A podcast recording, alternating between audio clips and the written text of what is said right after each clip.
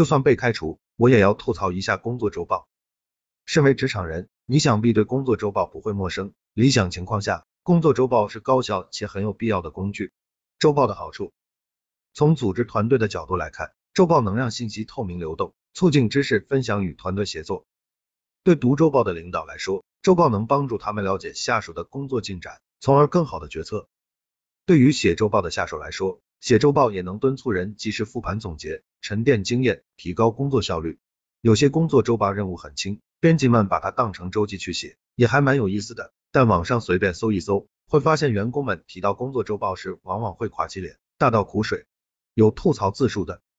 为了凑够字数，每个人都很拼，为了不当最后一名被领导请喝茶，只能越写越长。老板规定了不得少于一千字的周报下线，没下线的同事却偷偷交上了三千字，还要对我们说自己没写多少，他那啥了？吐槽文笔的，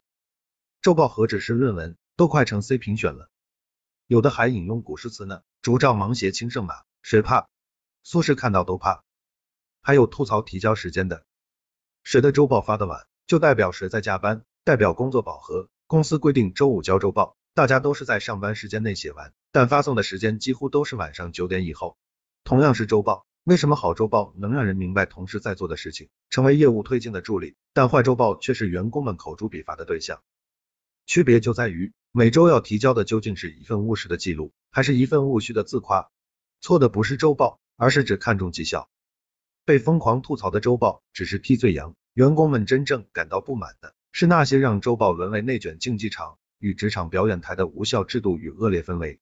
在职场，尤其是在强调结果导向的公司中，成功标准往往是单一的，大家都要追求更高的绩效，而更高的比较基准，往往是自己朝夕相处的同事。当绩效并不取决你本身干的好不好，而是取决于你能不能干得比同事更好，这就会让员工体验到竞争性的心理氛围 （competitive psychological climate），从而激发他们付出更大的努力，去寻求比竞争者们更好的绩效评价一。如果一家公司规定员工必须写周报，并且领导没有真正去了解、去看见下属的工作，只用周报作为了解下属工作表现的渠道，那么处在竞争氛围下的员工们，自然会想要写出比同事更漂亮的周报，而不是更实在的周报。这种时候，原本用于信息交流的工作周报就演变成为了印象管理 （impression management） 二的手段。员工会试图做出一些努力来塑造自我，以控制和影响自己在上级心中的印象。这些策略包括三。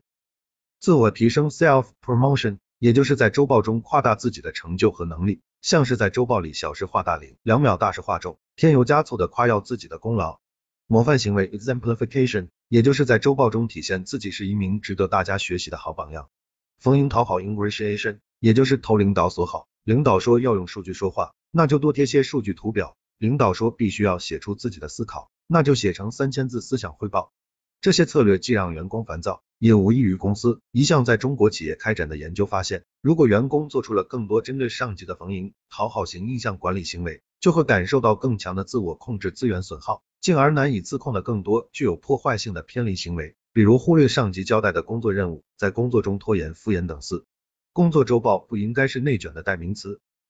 最初参与周报竞赛的人，或许确实是想从中获得收益，获得领导的赏识，更高的绩效评价。更多的年终奖和潜在的晋升机会，可事情演变到后来，绝大部分被迫卷入的员工，仅仅是防御性的想要规避损失。毕竟，从来都不是工作需要我，而是我需要工作。当一个组织里花式写周报的人达到一定比例时，这就形成了一种全体规范。如果剩下的人不跟着遵从这种规范，就不得不受到惩罚，承担严重的后果。于是，尽管打工人们嘴上喊着想躺平，却还是会在危机感下。纷纷主动或被迫卷入内卷这场没有赢家的战争，员工痛苦，组织也没有得到好处。当周报成为无意的竞赛，没有人能成为赢家。但好消息是，这不是一个必然的困境，让周报回归初心，双输的局面就能变为双赢。做好建设性反馈，让工作周报回归原本的价值。某大厂曾经宣布不再强制员工上交周报，员工们喜大普奔，其他互联网公司的员工也表示羡慕又期待。某公司 CEO 也分享了特别的周报技巧，向下一级写周报。这么做是为了让领导把更重要的信息分享给更多的人，让组织决策更加透明。零八秒。如果说取消周报显得有些因噎废食，而给下属写周报又显得过于激进，组织可以选择第三条路，提倡上级为下属的周报做好反馈。领导读周报并给出及时有效的反馈，是一种积极的领导行为，对下属有很大的影响力和激励作用。研究发现，如果领导能够给下属提供建设性的上级反馈 （constructive supervisor feedback），下属的工作态度、行为和绩效都会受到积极的影响。五、